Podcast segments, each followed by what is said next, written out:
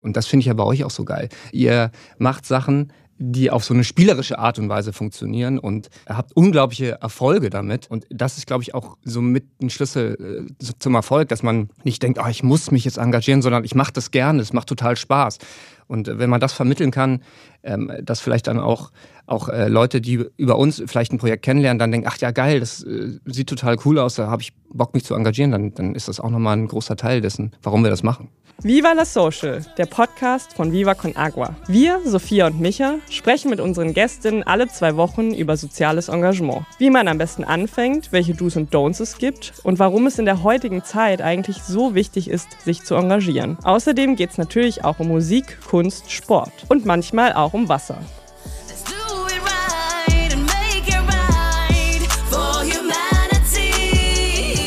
Werbung oder wie ich sage, Brunnen bauen, denn alles, was wir hier erlösen mit diesem ganzen Podcast, ist ja Social Business, also kommt Viva Con Agua zugute. Deswegen Werbung, aka Brunnen bauen. Wir freuen uns riesig, dass die Personio Foundation nicht nur von dieser Folge, sondern von der kompletten Staffel unser sozialer Partner ist, vom Viva La Social, dem Viva Con Agua Podcast. Und vor allem freuen wir uns über deren Engagement. Denn sie engagieren sich sowohl für Bildung, was definitiv der Katalysator schlechthin ist für jegliche sozialen Transformationsprozesse in dieser Welt. Und zweitens für Climate Change, was sicherlich die größte Herausforderung ist, vor der die Menschheit gerade steht. Deswegen geht viel Liebe raus an die Personio Foundation. Da, da, da, also schön, dass ihr heute da seid. Ähm, wir fangen mal ganz soft an mit der Frage, woher ihr eigentlich Viva Con Agua kennt. Oh Gott, das ist so, wie wenn man irgendwie nach seinen ältesten Freunden gefragt wird. Ne? ja. Also wahrscheinlich haben wir uns in der Grundschule kennengelernt. ähm, nee, wie lange, Micha, wie lange gibt es Viva Con Aqua denn? 2005 Idee, 2006 Gründung, Verein im September.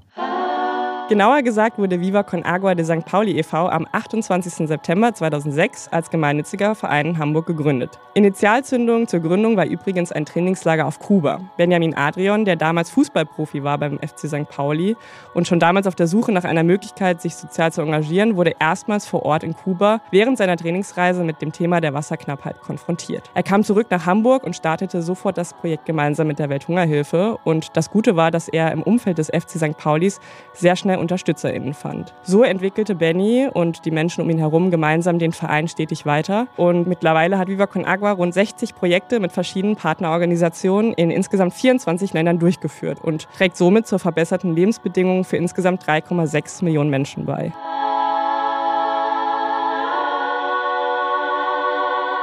Okay, ja, guck mal, bei uns war 2002 Idee und 2005 ja. kam das erste Album raus. Also relativ parallel. Seid ihr 2006 schon auf die Festivals gegangen und nee, so? 2008. Äh also ich weiß auf jeden Fall, äh, wann wir das erste Mal miteinander was gemacht haben. Wo wir euch kennen, weiß ich tatsächlich nicht mehr. Aber es war so, dass ich, kann man sich jetzt nicht mehr vorstellen, 2008 mal so ein Triathlon mitgemacht habe. So ein, so ein, in Anführungsstrichen, Promi-Triathlon. Und zwar bin ich gelaufen, Thomas Meckle ist Rad gefahren und Sandra Völker ist geschwommen. Oh wow. Und äh, das wurde gesponsert von einem Traubenzuckerhersteller. Dessen Name wir jetzt nicht Natürlich nennen, nicht. ähm, und das Geld habe ich euch gegeben. Ah. Und damals wart ihr noch im, eigentlich Wahnsinn, dass ihr da weg seid, im Brunnenbüro, ja. also in der ja. Brunnenstraße ja. in Hamburg. Kleine Große Brunnenstraße, 273a. Ja. ja. Und da haben wir angefangen, zusammen zu arbeiten, in Anführungsstrichen. Stimmt, da bist du ins Büro gekommen, hast äh, quasi einen Spend Geldkoffer auf den Tisch gelegt. So war das, genau. Ich glaube, es waren auch, kann es sein, 5000 Euro? Es war nicht so wenig. Nee, ja. Also, wollte ich gerade sagen. Es läuft gut im Traumzuckergeschäft. Aber also danach muss man auch sagen, haben alle drei aus dem Triathlon ihre sportliche Karriere beendet. so ist das nämlich. okay, aber heißt, ihr kennt Viva Con Agua schon echt eine gute Weile. So. Ja, sehr lange. Mhm. Vor allen Dingen wahrscheinlich jetzt mittlerweile ja. viel auf Festivals dann Berührung gehabt mit Viva Con Agua. Ja, wir haben zigtausende Becher dann eingesammelt auf Festivals über die letzten 10, 15 Jahre. Ähm, da hatten wir eigentlich natürlich jedes Jahr immer mit euch Kontakt und allerlei Aktionen mitgemacht, ja. Festivals und Viva Con Agua. Viele von euch kennen Viva Con Agua ja vielleicht sogar durch den Besuch auf Konzerten oder Festivals. Die Ursprungsidee entstand im kleinen Lüneburg, genauer gesagt auf dem Lunatic Festival. Das ist ein ganz kleines Non-Profit-Musikfestival, das jährlich auf dem Universitätscampus der Leuphana Universität stattfindet und organisiert wird von einer Gruppe ehrenamtlicher Studentinnen. Schon 2006, da spendeten die Organisatorinnen des Lunatic Festivals jeweils 1 Euro pro verkauften Ticket an Viva Con Agua. Im Jahr darauf hatte ein damaliger Kollege von Viva Con Agua die Idee, den Pfand, den die BesucherInnen für ihr Getränk Getränk zahlten, nicht zurückzuholen, sondern diesen an Viva Con Agua zu spenden. Und so wurde vor Ort auch der erste Viva Con Agua Infostand aufgebaut und die ersten Pfandbecher landeten in der sogenannten Pfandtonne, einer umfunktionierten Mülltonne. Und ab diesem Zeitpunkt lernten immer mehr Veranstalter Viva Con Agua kennen und supporteten uns. Und mittlerweile sind wir eigentlich so mit auf den größten Festivals am Start, zum Beispiel auf dem Open Flair, auf dem Dogville, Hurricane oder Splash. Und Sommer für Sommer sammeln viele, viele Freiwillige viele Spenden für Trinkwasserprojekte und so konnten zum Beispiel in Äthiopien wirklich auch schon einige Brunnen finanziert werden. Richtig groß wäre die Idee vermutlich auch nie geworden, wenn uns nicht prominente UnterstützerInnen von Anfang an geholfen hätten. So haben zum Beispiel Bosse, Clouseau, Nura, Bela B. oder eben auch Revolverheld Ansagen gemacht auf den Festivalbühnen und Werbung gemacht für Viva Con Aqua.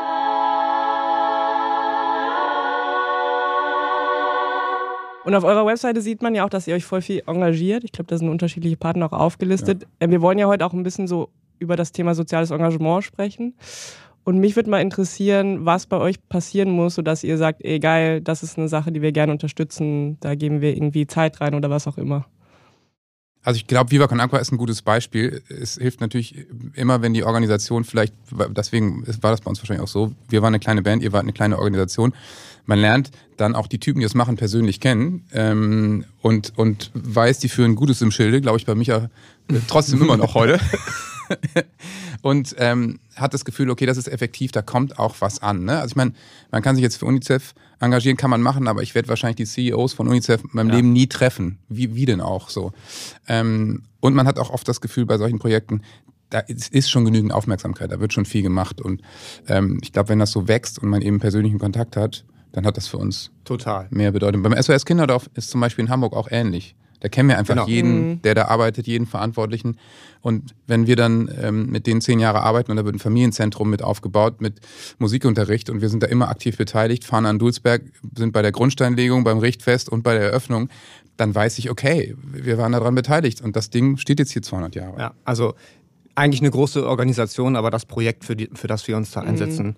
ist dann doch sehr klein und sehr persönlich. Und ähm, das war uns auch wichtig, dass wir, dass wir verfolgen können, was passiert da eigentlich mit dem Geld, was wir zusammen mit unseren Fans da äh, sammeln. Und deswegen haben wir uns damals für dieses Projekt entschieden. Mhm. Aber ist es dann auch manchmal so, dass ihr sozusagen in der Band irgendwie eine Idee habt oder sagt so, ey, das Projekt würde ich gerne unterstützen und ihr geht dann proaktiv auf die, auf die Organisation zu? Oder ist es eher andersrum, weil ihr natürlich einen gewissen Bekanntheitsgrad habt, dass von außen Organisationen an euch rantreten und sagen, ey, habt ihr nicht Bock, das zu unterstützen, dies zu machen, etc.? Ja, beides ist theoretisch möglich, aber ähm, es ist natürlich so, dass wir mit Anfragen, blöd gesagt, überhäuft werden. Mhm. Ja klar, ich glaube, das ist normal, ne? wenn sich eine Organisation gründen, dann fragen die erstmal schneeballmäßig jeden an und gucken, was zurückkommt. Und wir müssen dann eben auch viele Sachen absagen, was natürlich traurig ist, aber eben auch nicht geht. Es ist ja irgendwann auch unglaubwürdig, wenn du auf deiner Homepage 40 Projekte stehen hast, dann fragt dich irgendwann jemand, ja, wann hast du denn das letzte Mal was mit UNICEF gemacht? Ja, äh, hm, also ich habe das irgendwie 2005 mal gepostet auf MySpace damals. ähm, deswegen versuchen wir uns eigentlich immer auf ein paar Projekte zu beschränken. Ähm, aber wenn wir was gut finden, dann kann das schon auch sein, ähm, dass wir da mal aktiv anfragen, oder? Genau, es war so, glaube ich, dass wir bei, bei irgendeiner Gala mal ähm, Menschen von, vom WWF kennengelernt haben Stimmt. und da gesagt, wir wollen eigentlich mal gerne was miteinander machen. Und die sind dann aber nicht gekommen und haben gesagt, ja, das ist das Projekt, wollt ihr da mitmachen, sondern wir haben gemeinschaftlich überlegt, was wäre denn was, was gut zu uns passt, was unsere Fans vielleicht auch interessant finden. Und ähm, wir haben damals dann eine große Kampagne ähm, gegen die Vermüllung der Ozeane, gegen die Plastikvermüllung der Ozeane gemeinsam gemacht. Und ähm, ja, habe ich ja eben schon mal gesagt, es ist uns schon wichtig, dass das nicht so random irgendwas ist, zu dem wir keinen Bezug haben. Wenn du ähm, jetzt zurückgehst in so soziales Engagement, dann war der Triathlon wahrscheinlich, was bist du nochmal Fahrrad gefahren? Ich bin gelaufen. Gelaufen. Mhm. Das sind 10 Kilometer. Oder wie viel? Hey, frag mich nicht. Was ist Mindestens. Nee, ich glaube, uns nicht letztens ich glaub, Leute erzählt?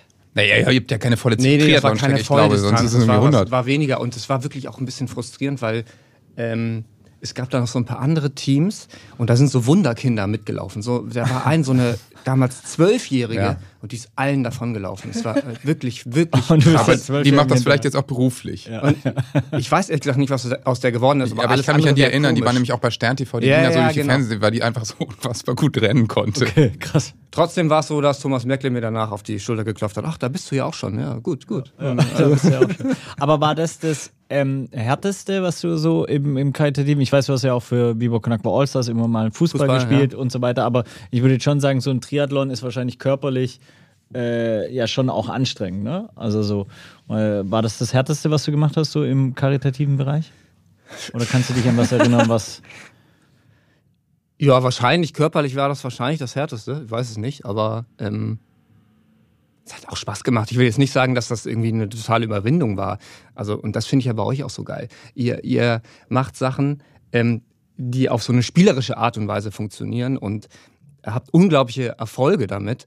Ja, und das ist, glaube ich, auch so mit ein Schlüssel äh, zum Erfolg, dass man nicht denkt, oh, ich muss mich jetzt engagieren, sondern ich mache das gerne, es macht total Spaß. Und äh, wenn man das vermitteln kann, ähm, dass vielleicht dann auch, auch äh, Leute, die über uns vielleicht ein Projekt kennenlernen, dann denken, ach ja, geil, das äh, sieht total cool aus, da habe ich Bock, mich zu engagieren, dann, dann ist das auch nochmal ein großer Teil dessen, warum wir das machen. Was Jakob da so schön beschreibt, bezeichnen wir bei Viva Con Agua als All-Profit-Gedanken. Während wir als Non-Profit-Organisation Projekte im Ausland umsetzen, sollen die Aktionen, die wir hier in Deutschland betreuen und umsetzen, das genaue Gegenteil sein. Jeder, der mitmacht, soll und darf Spaß haben und profitieren. All-Profit eben. Non-Profit bedeutet übrigens, dass wir als Organisation keine wirtschaftlichen Gewinnziele verfolgen, im Gegensatz zu For-Profit-Organisationen. On-Profit bedeutet also, dass wir versuchen, mit freudvollem Aktivismus und kreativen Lösungen Projekte umzusetzen und Menschen auch einen Rahmen zu schaffen, innerhalb dessen sie sich bestmöglich einbringen können. Das kann zum Beispiel bei einer Schulaktion sein oder bei einem Streaming-Event. Das heißt, egal ob Lehrerin, Gamer, Unternehmensberaterin oder Coach, wir hoffen einfach, dass die Leute Bock haben auf ein Engagement und dass sie Spaß daran haben, sich mit ihren Talenten und Interessen einzubringen.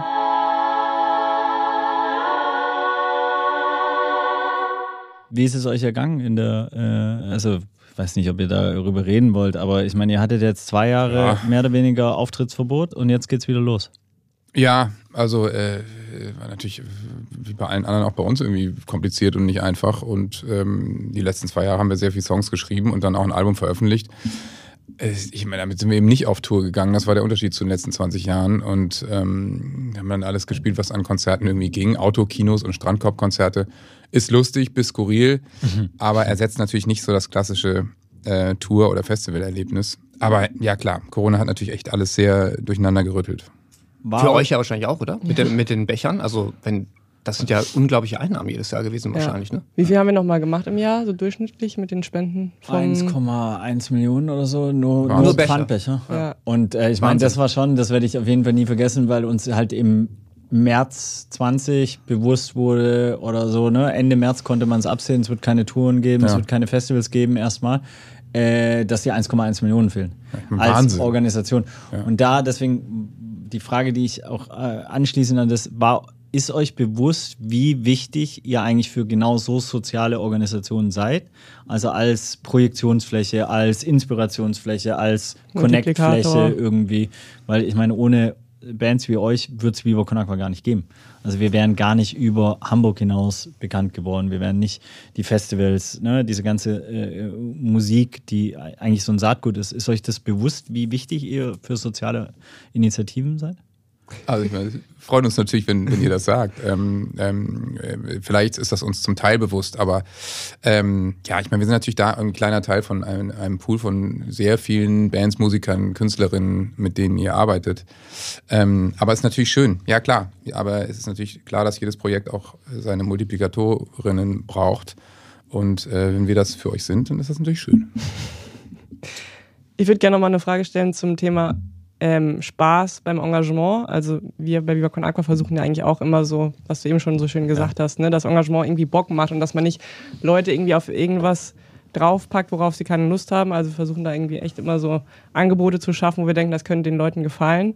Habt ihr mal Erfahrungen gemacht mit irgendwie, ihr bringt euch ein für eine Sache und aus irgendwelchen Gründen ist es hart gescheitert oder es hat keinen Spaß gebracht oder weil das finde ich eigentlich auch immer spannend, nochmal diese Seite des Engagements zu beleuchten. Es kann ja auch enorm kräftezehrend sein, anstrengend sein. Teilweise werden die Leute auch nicht gut bezahlt, die im Engagement irgendwie tätig sind. Mhm.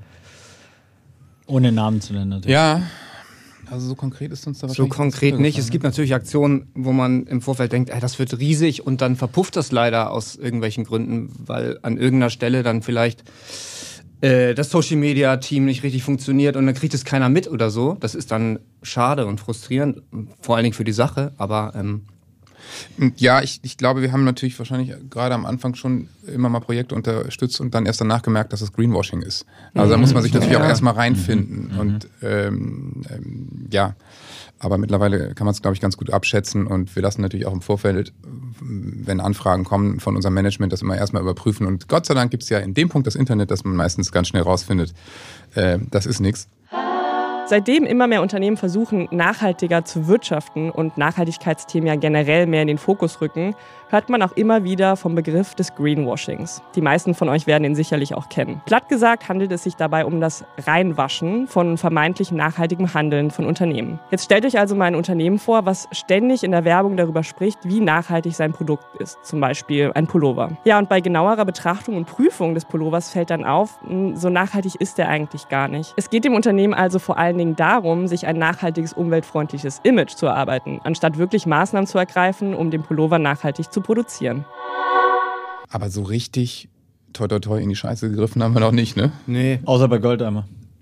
Mein Gott. Oh ja, wow. Ja. Sorry, der lag Ich da. finde mein Sohn immer unglaublich komisch, dass auf dem Klopapier kacken, kacken, kacken, kacken, kacken steht. Findet er gut? Ja, findet er total gut. Kommt er gut an, besteht ne? immer darauf, dass ich das Klopapier kaufe. Finde ich gut. Ich, Ja. äh, ich liebe deinen Sohn. Ich will ja für, ähm, also ich hoffe, das klappt jetzt toi toi toi. Ich nehme bestimmt irgendwas vorweg, was ich nicht machen sollte, aber dass wir ein Kinderklopapier machen. Ah, ernsthaft? Aus, ja, weil, Cool. weil ich es halt mega geil finde, eigentlich Kinder auch anders anzusprechen und, Ja. ne, und, und so. Ich Steht da auch Kacken drauf? Ja, wahrscheinlich. Da, steht nur Kacken drauf. Äh, Nein, aber wahrscheinlich kein Erwachsener natürlich jemals, haha, da steht Kacken Ja. drauf. So, aber natürlich für ein Kind was ganz anderes und Kinder natürlich ganz anders funktionieren. sehr gut. Ich empfehle dazu das Buch Der Kakophant. Ist kein Oh Scherz. Gott. Ja? Ist nicht der, ich kenne den der typ- Maulwurf. nee, der, der Ja. Kakophant ist der, der Elefant, ja. der eine Klorolle als Rüssel hat. Kakophant. Kannst du dir wieder, wir labern nämlich drüber, wieder Ja. Viva Con Aqua Prinzip, Ja. liest der Kakophant und da kannst du dein Kinderklopapier von ableiten. Der regelt nämlich immer alles mit seinem Klorollenrüssel Man muss quasi. eine Koop machen mit dem Kakophant. Ja, denke ich auch. Mit dem Kakophant, vielleicht wird das Das ist äh, ein Klassiker, gibt es ganz lange. Kenn ich von Marco Möller, Marco Müller. Schlagzeuger. Ähm, auch geiler Name eigentlich. Schon fast ein Künstlername, ne? Ja. Marco Müller. Wenn ihr nochmal überlegt, so in den letzten, also wie lange kennt ihr Vivo Con Aqua jetzt schon? 15 Jahre? Knapp? Seit Gründung 15, wahrscheinlich, ja. Ähm, beobachtet ihr auch, dass irgendwie das Thema Engagement irgendwie nochmal einen anderen Stellenwert hat in der Gesellschaft? Oder, also ich, ich finde es schon krass zu beobachten mittlerweile, dass Voll. fast jeder, der irgendwie einen Namen hat, entweder Reichweite nutzt oder Zeit oder Geld, um sich für eine gute Sache einzusetzen. Ja, also ich glaube, es ist ähm, ein komplett anderes Bewusstsein als noch, ähm, sagen wir mal, in den 80er Jahren, als wir klein waren und unsere Eltern sind dann schon mal auf Demos marschiert und äh, sind in den Bioladen gegangen. Aber natürlich hat sich die Welt ähm, mit all den Problematiken noch dramatischer weiterentwickelt und es, es betrifft uns jetzt akuter. Und auf einmal gibt's eben ähm, äh, unter der jüngeren Generation einfach eine Fridays for Future Bewegung. Wahnsinn, großartig. Ich meine, sowas wäre früher einfach null möglich gewesen. Auch ein positiver Auswuchs des Internets. Ne? Man kann sich zusammenschließen und einfach so eine weltweite Bewegung gründen. Und das ist natürlich richtig und konsequent, weil das, die Ge- Generation muss es am Ende ausbaden. Und deswegen habe ich schon das Gefühl, dass das politische, nachhaltige Bewusstsein ein ganz anderes ist als Ja. in unserer Kindheit. Ist natürlich gut. Äh, und für viele habe ich auch das Gefühl, also ich meine, Unternehmen sehen Nachhaltigkeit halt auch, halt auch als verpflichtend und trendy. So. Und im Endeffekt ist es mir auch manchmal egal, aus welchen Gründen es dann gemacht wird. Ähm, wenn dann große Firmen denken, wir, wir müssen jetzt nachhaltig sein, sie sind, sie tun es ja dann. So. Und das hilft natürlich. Also deswegen, ich glaube, du kannst nicht mehr äh, sagen, als, als große Firma zum Beispiel, ja, das für Nachhaltigkeit ist mir echt alles total scheißegal. Da wissen die einfach, da verlieren sie die zukünftige Kundschaft. Und das ist natürlich eigentlich ein guter Trend. Ich freue mich ganz besonders, dass Levi's Germany seiner Rolle als Art Business Angel, als Art Early Supporter weiterhin treu bleibt, auch hier beim neuen Viva la Social Podcast für und von Viva Con Agua. Levi's Germany hat uns schon sehr oft quasi Starthilfe gegeben, ob bei der Millantor Gallery, so ein Stream for Water Projekt, in dem Viva Alpaqua oder ebenfalls beim neuen Podcast-Format. Für mich ist es eine ganz besondere Form des Vertrauens, denn gerade am Anfang brauchen Ideen, Konzepte, Projekte viel Liebe und Energie. Daher großes Dankeschön an unseren langjährigen Supporter.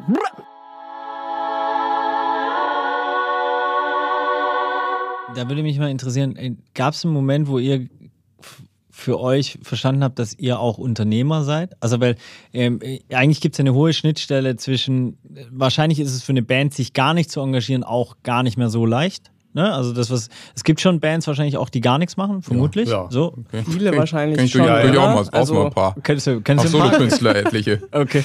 Äh, ich nicht, also das klingt aber blöd, aber weil ich weil natürlich nur mit Musikerinnen und Künstlern zu tun haben, die sich ja im Viva Con Aqua Rahmen engagieren und so und sonst ist das ja Aber ist da jemand dabei, der das aus unternehmerischen Gründen macht, weil er denkt, er braucht das für sein Image? Jetzt keine Namen nennen. ja, nein, das ist Zack, ja, schon sind Millionen Spenden weg. Ja, genau. Nein, äh, nein, aber das ist ja genau die, da, äh, quasi auf das Thema, wo ich äh, so ein bisschen hinaus will, ist ja, ab wann auch diese Entromantisierung eines Musikers oder Musikerin oder Künstlerin und so weiter entsteht und man versteht, ey, das ist auch mein, äh, mein Job. Ich ernähre da, ich meine, manche Bands ernähren 50, 60, 100 Leute über, über ein Tourleben. So, wenn ihr auf Tour seid, dann habt ihr auch mehrere, äh, äh, also dann habt ihr eine große Travel Crew dabei, die alle dann auch davon leben. So, das heißt, äh, ihr dürft auch nicht jeden Scheiß machen. Euch ist ja auch die Verantwortung bewusst sozusagen. Und auf der anderen Seite, wie äh, bewusst ist euch auch, dass ihr auf irgendeiner Seite auch Unternehmer seid und unternehmische Entscheidungsprozesse habt, sozusagen in, in, in, innerhalb eurer Band oder wie? Ist voll klar. Also äh, haben wir wahrscheinlich 2006 direkt gemerkt. Ähm, erstes Album ging ganz gut und dann sind wir auf Tour gegangen und haben irgendwie zwei Jahre pro Jahr 180 Konzerte gespielt und hatten auf einmal eine feste Crew. Und ich meine, wenn jemand 180 Tage im Jahr für dich arbeitet, dann macht der wenig andere Sachen. Ne? Also waren wir sein Hauptarbeitgeber. Und Ja. davor waren wir in Jobs aller Pizza fahren und im Skate-Shop arbeiten, waren also auf Arbeitnehmerseite und waren Ja. auf einmal auf Arbeitgeberseite. Ja, Und, genau. äh, da hast du natürlich ganz andere Themen und kriegst auch immer so ein Verständnis für die andere Seite. Ich meine, du kennst das ja auch, ne? Und ähm, Es hat aber gedauert, finde ich, bei mir, dass ich Ja. verstanden habe, ey, ich bin auch Arbeitgeber. Genau. Und so. Und dass das natürlich auch per se überhaupt nichts Schlechtes ist. Ne? Also wenn du, das ist ja was sehr Gutes. Du schaffst Jobs und äh, gibst me- Menschen die Möglichkeit einer Existenz. Und wenn du das fair und gut machst, ist das natürlich äh, spitzenmäßig. Ähm, deswegen, das haben wir schon schnell äh, verstanden. Und dann ist natürlich aber sofort auch ein anderer Druck auf dem Kessel. Dann ist nicht mehr so, ey, wir machen hier Musik, sondern ist natürlich auch, wenn die Tour vorbei ist, fragt natürlich dann auch die Crew, ja, wann zieht ihr denn das nächste Mal los? Mhm. Also müssten wir jetzt schon auch wissen. Und äh, ist nächstes Jahr was geplant? Und ähm, du war schreibst jetzt dann schon in der. Pandemie Ja, natürlich total. äh, auch total sichtbar, weil, weil gerade die, wir konnten ein Album machen, Johannes hat es vorhin gesagt, aber unsere Crew lebt 100% von Events und es fanden kaum welche statt. Deswegen waren die auch äh, sehr dankbar, dass wir zumindest Strandkorb, äh, Picknick, äh, Autokino und so weiter gemacht haben. Und es war wahrscheinlich mehr oder weniger null zum Spiel, so Ja. mehr oder weniger, ne? Also das Crew wurde bezahlt und so und ihr konntet mal wieder spielen, aber da ist jetzt nichts hängen geblieben, groß. So. Ja, genau. Also wir haben quasi die, die All Hands on Deck Veranstaltung, die es in Hamburg gibt, die haben wir in der Saison 2020 Auf einfach Tour gemacht. auf Tour gemacht und zwar auf irgendwie 25 Konzerten. Wir hatten halt irgendwie einen Sommer mit Konzerten und fanden es schön und die Crew hat aber, äh, wir haben die eben auch voll bezahlt 25 Mal und, und haben auch relativ großes, völlig übertriebenes Besteck mitgenommen, dass man auch viele Leute dabei hatte. Mhm. Aber es war halt eine schöne Zeit und die Leute sind uns natürlich auch dankbar dafür, dass wir sie dann Stange eben auch ein bisschen übers Jahr gerettet haben. Ja. Und äh, wie teilt ihr euch da zum Beispiel als äh, äh, Band auf? Also gibt es Leute, die jetzt sagen, ey, ich kümmere mich ein bisschen mehr um HR, ich äh, habe äh, Kommunikation, also innerhalb von eurer Fünfer-Kombo? Ähm, ähm, Äh, HR, Entschuldigung. HR, sorry. Boah, man, mich, man merkt, Wirklich. dass du viel zu sehr mit Unternehmern Also lange, arbeitest. ich meine, ich kenne PR und ich kenne auch HR. Human, Human Resources. VR, Virtual Reality. Ah, okay. Man könnte auch einfach Personal Das, sagen, klingt ja, so sexy, sorry, ne? Entschuldigung. Ja. Äh, sorry. Humankapital. Ja, ja, Ekliges Wort. Das ist ein richtig ja. ekliges. Und auch, also für mich auch ein ekliges, äh, also nicht ekliges Feld. Ich finde es voll geil, wenn Leute das geil machen und sich um äh, Personal kümmern und Menschen, Ja. die dort arbeiten und so weiter. Ich will das nicht machen, weil Nee. ich da äh, voll anstrengend für mich, also mich äh, so Personalgespräche und so will ich nicht äh, führen müssen. Aber deswegen habe ich damit zum Beispiel gar nichts zu tun. Ich habe mit Excel nichts zu tun, mit Finanzen nicht. Äh, Das ist wahrscheinlich gut, dass du mit Finanzen Ja. nichts zu tun hast. Ganz schmerzliche Ganz lieber würde Aqua möchte dir nochmal danken, dass du nichts mit Finanzen zu tun hast. und Ja. auch wahrscheinlich, raus dass ich nichts mit. HR zu tun habe. Wahrscheinlich auch. Ja, komm. Aber habt ihr euch da aufgeteilt? Ja, Also so- schon irgendwie. Also, äh, Äh, Wir haben schon auch noch ein Management, äh, das viele Parts davon übernimmt, aber tatsächlich ist es so, dass die Rechnungen nochmal über meinen Tisch laufen. so.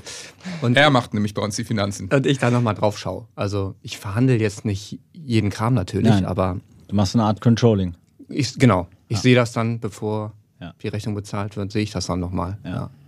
Ja. Das macht zum Beispiel bei uns komplett Benny. Für alle Entitäten ja. quasi. Wow, ernsthaft? So, ja. Puff, komplett. okay. Ja. Wissen auch, glaube ich, wenig Leute, dass der eigentlich. Dann sag's nicht. Ja. Ich bin mir auch nicht sicher, ob das stimmt. Nein, aber, nein, Könnt ihr ja nochmal klären, dann müssen, sonst müsst ihr den Part rausschneiden. Nein, nein, auf keinen Fall. Wir, wir One-Take. Äh, nein, also es stimmt auf einer Metaebene. Er macht natürlich Ja. nicht die Rechnung genauso, aber er guckt natürlich drüber und guckt, welche Entitäten in welchen Schieflagen sind. Ja. Natürlich wird das ihm vorbereitet, weil das kannst du bei 14 Entitäten, äh, kannst du, wenn du das machst, dann machst du nichts anderes. Ja. Ja, so, genau. Aber, aber so, dieses, so ist es bei uns auch. Also ich, genau. also, deswegen würde ich nie behaupten, ich mache das, sondern ich schaue Ja, nochmal aber drauf. ich, ihm fallen dann schon mal Unregelmäßigkeiten auf. So, Moment, die Rechnung haben wir doch schon bezahlt oder das stimmt aber hier nicht mit der Mehrwertsteuer oder sowas. Ja, es macht schon Sinn, dass ich das mache, aber Ja, Jakobsinn macht das. Wie oft wurde der schon gebracht? Sehr oft. Ähm, und was machst du? Nichts. nee, ich Wie mache viele die, gute ich Sachen mach die. ÖA, die öffentliche Arbeit. Ja. Ich mache natürlich logischerweise am meisten Ja. Interviews Ja. äh, und äh, bin dadurch auch am meisten unterwegs. Und es ist ja meistens so, wenn du Radio oder Fernsehen machst oder äh, so, die Leute sagen, ja, maximal zwei im Interview, Johannes plus eins heißt es dann immer. Und dann. Ähm, So wie hier. So wie hier zum Beispiel. Ja. Und dann fährt man los und ähm, sowas. Deswegen mache ich nichts mit Zahlen. Jakob ist auch noch so ein bisschen unser ähm, Proberaum, wenn man das so sagen kann, Beauftragter. Also du weißt immer, welche Instrumente wo sind, was ich immer ganz faszinierend finde. Ja, das liegt daran, dass, glaube ich, alle anderen da keinen Bock drauf haben. Deswegen, GPS dann da rangeknallt Ja. und Chris ist so der, der am meisten, äh, also wenn wir eine Produktion selber machen, dann läuft das über Chris Schreibtisch. Der, da laufen dann alle Sachen zusammen. Also Jakob nimmt Schlagzeug auf, schickt's hin, ich sing, schick's hin und so. Ähm, genau, also das gibt da schon eine Aufteilung. Nils ist so ein bisschen der, ich sag mal, der Internetaffinste, der ist am fittesten. Ja. Äh, könnte wahrscheinlich sogar ein bisschen programmieren, ne? könnte er wohl. Ja, ich nicht.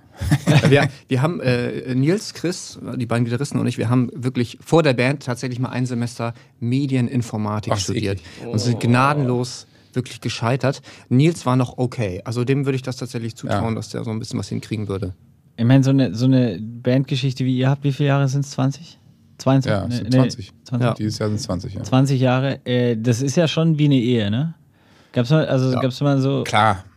Also ich meine, es ist ja, es ist ja bei einer Band eben das Interessante, dass du äh, eigentlich entsteht es aus einer Freundschaft heraus, ne? Das sind Ja, irgendwie ja. vier Typen, die machen da irgendwie, äh, haben Bock Musik zu machen. Ich meine, manche Jungs spielen zusammen Fußball so und äh, auf einmal wirst du eine Firma, ne? Und dann musst du eine Gesellschaftsform finden und dann wird Geld verdient und dann muss man auf einmal gemeinschaftlich Steuern zahlen so. Äh, und dann, das ist dann schon auch äh, eine Kunst, dass du das alles ähm, immer noch so erhältst. Und wir kriegen das irgendwie ganz gut hin, sind immer alle privat noch äh, befreundet und haben uns in den Anfangsjahren natürlich auch mal in die Haare gekriegt und mussten mal abstecken, ähm, wohin wollen wir eigentlich gehen und wer macht was und eben genau so. Aber ich sag mal, seit äh, 17 Jahren ist es hochgradig entspannt, ne? Ja. Gab es sowas bei euch auch? Ich meine, du kennst Benny ja wahrscheinlich auch schon seit, keine Ahnung. Seit ich 13, 14 bin. Ja, guck mal. Wirklich, ne? Auf jeden Fall. Und, äh, und deswegen frage ich auch so, weil es natürlich auch was mit Organisationsentwicklung zu tun hat und dann natürlich, ne, wir haben teilweise zusammen gewohnt, wie über Conakwa gemacht und befreundet. Wahnsinn. Und das kann natürlich schon mal, da kriegst du Ja, ja, die logisch. Äh, Ebenen gar nicht klar Ja. irgendwann, ne? Also so, deswegen auch die, äh, hätte mich interessiert, ob ihr euch da mal so eine Art Mediation oder, weißt du, so, also, ne, wenn, ich- wenn man in der Analogie Ja, der ja. Ehe bleibt, Paartherapie oder so, hat irgendwie einen schlechten Ruf. Ich kann es jedem nur raten, das mal zu machen. sich Hm, Total. zu, ich zu verstehe überhaupt nicht, also sowieso dieses Therapie-Ding Hat hat aber im- mittlerweile, glaube ich, gar nicht mehr so einen ich schlechten Ruf, Hat oder? gar nicht mehr so einen schlechten Ruf. Hat gar keinen schlechten gar Ruf keinen schlechten mehr. Ruf mehr.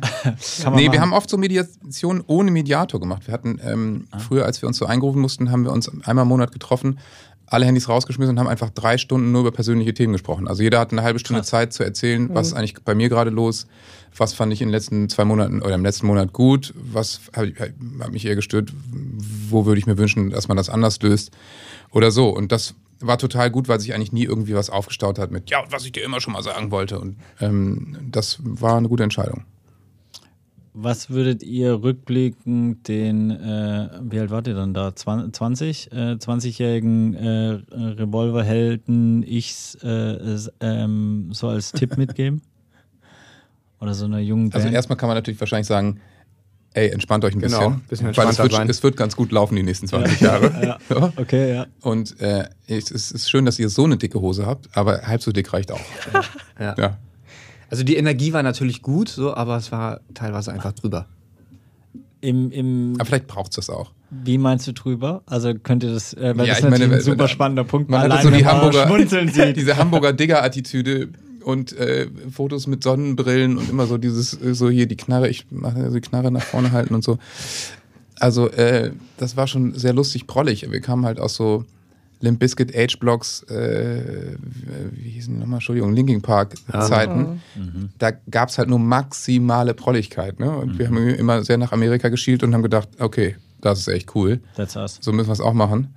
Und ich, es war auf jeden Fall drastisch und hat sehr polarisiert. Vielleicht war das auch ähm, eine gute Entscheidung, aber man kann natürlich auch doch, durchaus drüber schmunzeln mittlerweile.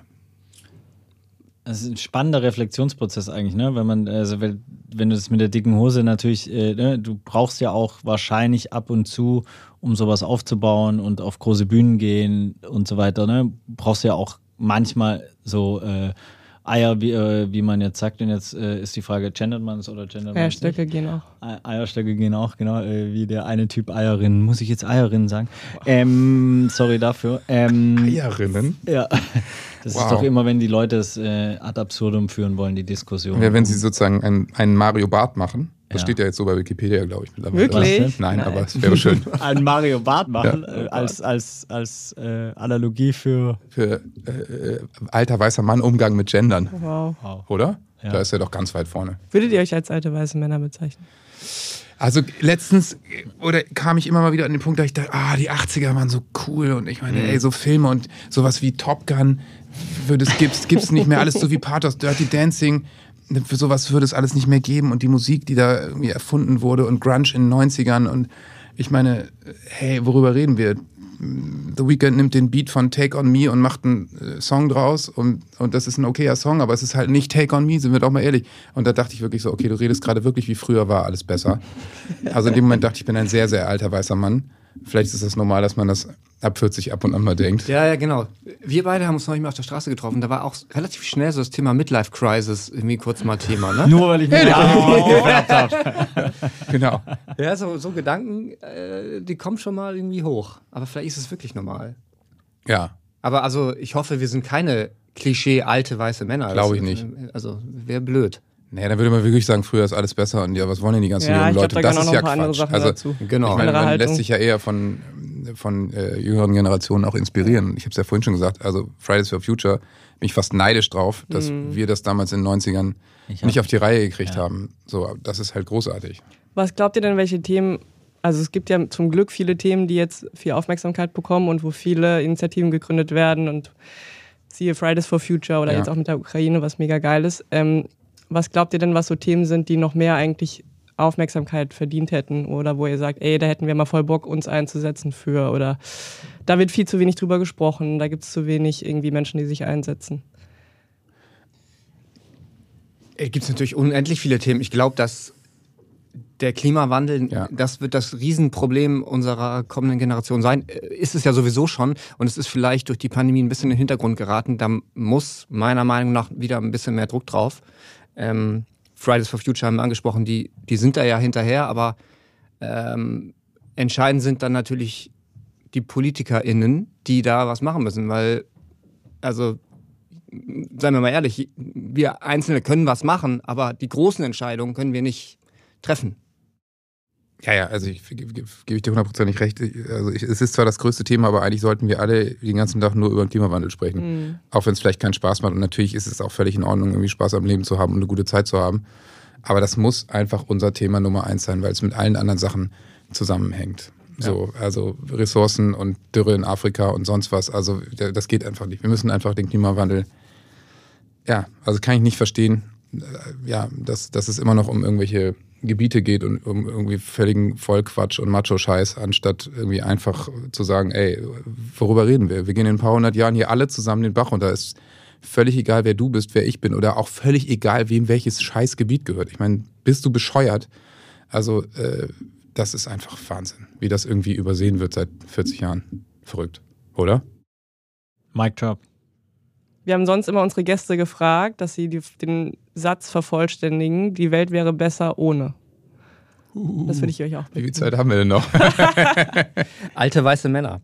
Also es ist tatsächlich so, dass wenn man sich anschaut, was auch aktuell gerade wieder in der Welt los ist, ähm, gestrige Männer einfach so viel Leid verursachen, dass man sich nur wünschen kann, dass das irgendwie anders wird. Dass mehr Frauen noch in, in äh, Positionen kommen, wo sie mehr zu sagen haben, wo sie mehr beeinflussen können. ähm, das kann man sich nur wünschen. Dann habe ich eine Frage äh, auch noch, und zwar zwei Fragen sogar einmal. Wenn äh, die Welt besser wäre ohne alte weiße Männer, dann erstens, was können die alten weißen Männer machen? Also die wirklich alt weiß sind und genau das, wie können sie, oder ist Ja. einfach Hopfen und Malz verloren bei denen? Und zweite Aussterben, ja, wahrscheinlich. Das Ja, okay, Alle umbringen. Okay, erste Frage beantwortet. Ich, so, also, äh, ähm, und zwei, also kannst du auch gerne nochmal, äh, wenn du eine andere Antwort sonst hast. Zweite ist, was können wir machen, dass wir nicht da reinkommen und wie können wir uns quasi davor schützen? Ja. Weil wir, so, Es ist ja eine, eine Art des Loslassens so. Und ich glaube, es ist einfach, ein, äh, es, es gibt diese alten hierarchischen Strukturen einfach nicht mehr, ne? so wie sie früher in, in großen Firmenkonstrukten einfach völlig allgegenwärtig waren. Und wenn sich Dinge verändern, gibt es zwei Möglichkeiten. Entweder du guckst dir das eben an und bist reflektiert und denkst, ja, es stimmt, es ist, es ist ja eigentlich viel besser und viel einfacher so. Oder du bist einfach so festgelegt auf das, was du dein Leben lang gemacht hast, dass du vor jeglicher Art, Art Veränderung so sehr Angst hast, dass du wie viele große Führer auf dieser Welt äh, reagierst und ähm, alles unterdrückst, verteufelst oder dich drüber lustig machst. Und ähm, ich glaube, wenn du das nicht tust, sondern einfach äh, wachsam bist und, und schaust, dass einfach sowieso der Weg das Ziel ist und man sich sein Leben lang verändert und sich auch die Welt verändert, dann hast du gute Chancen, kein alter weißer Mann zu werden. Und du kannst dir auch noch mit 50 die Haare färben. Ich finde es ja, ja, völlig okay. Safe. Ich finde es gut. Vielen Dank. Ja, danke euch. Vielen lieben Dank fürs Zuhören. Wir hoffen, ihr konntet ein bisschen was mitnehmen aus dem Gespräch mit Revolverheld. Und ja, vielleicht habt ihr ja jetzt selber Lust, auf ein Konzert zu gehen, gemeinsam mit Viva Con Agua. Dann geht doch mal auf unsere Homepage, die heißt www.pool.vivaconagua.org und checkt aus, welche Konzerte bei euch in der Nähe stattfinden. Ihr könnt euch dann anmelden und bekommt eine Bestätigungsmail von uns und los geht's. Wir hören uns hier in zwei Wochen wieder. Bis dahin, macht es gut. Eure Sophia und euer Micha.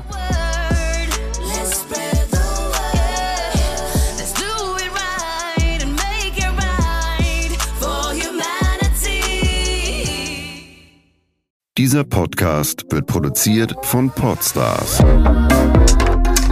bei OMR.